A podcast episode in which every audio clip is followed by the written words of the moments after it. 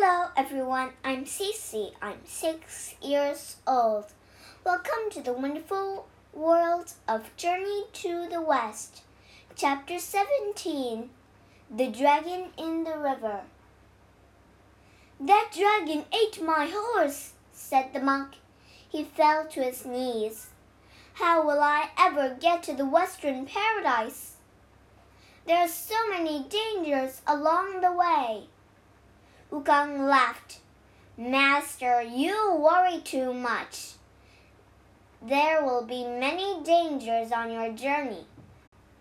But you have me, the Monkey King, to protect you.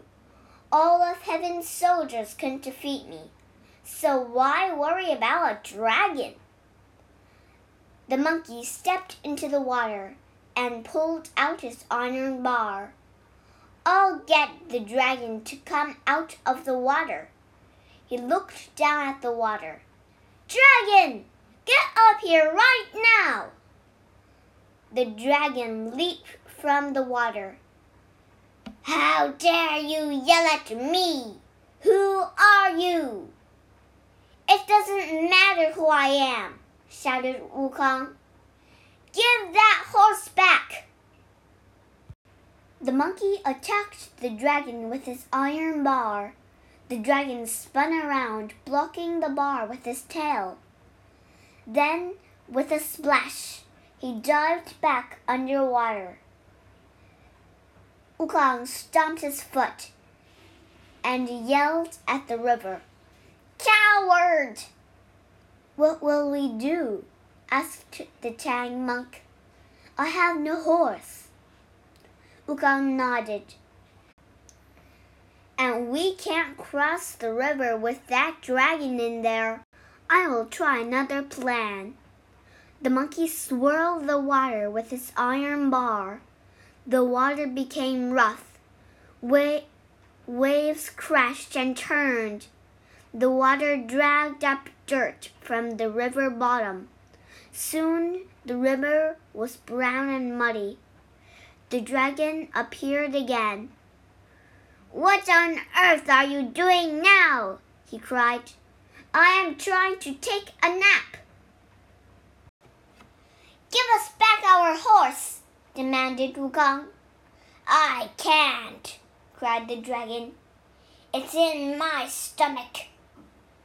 The monkey attacked the dragon again. But once more, the dragon disappeared under the water. For, for more than three hours, Wukong yelled at the river. He yelled all kinds of insult, but the dragon wouldn't come back up.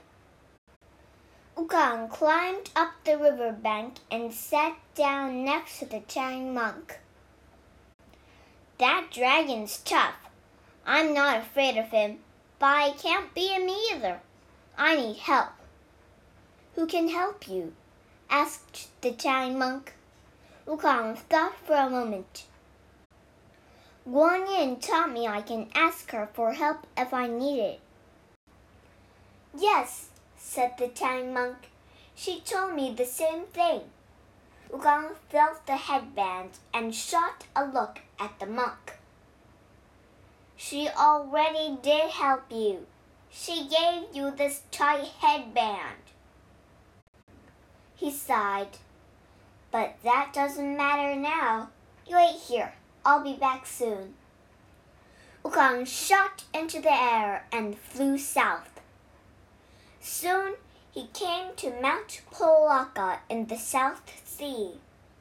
Guan Yin was in a garden next to her pagoda. Hello, Wukong, she said. How is the journey going? I see you're wearing the headband. Yes, thanks for your dirty tricks, said the monkey. Guan Yin smiled. You need that headband, Wukong. You are too violent and cruel. Wukong rolled his eyes. Fine, I'm here because I have a problem. We reached a wide river with a dragon in it. The dragon ate our horse. Did you tell the dragon that you were traveling with the Tang monk? asked Guan Yin. No, said the monkey. Why? Guan Yin sighed. That dragon was waiting for you. When I met him, he was being punished for setting fire to his father's palace. I told him to help the Tang monk reach the Western Paradise. That way he can earn forgiveness. Wukong scratched his head. It's too late for that now. He won't come out of the water. 在这故事里，我们学四个单词。 第一个单词 coward，c o w a r d，coward，胆小鬼。第二个单词 turn，c h u r n，turn，搅拌。第三个单词 swirl，s w i r l，swirl。 漩涡。第四根词 insult，i n s u l t，insult，侮辱、辱骂。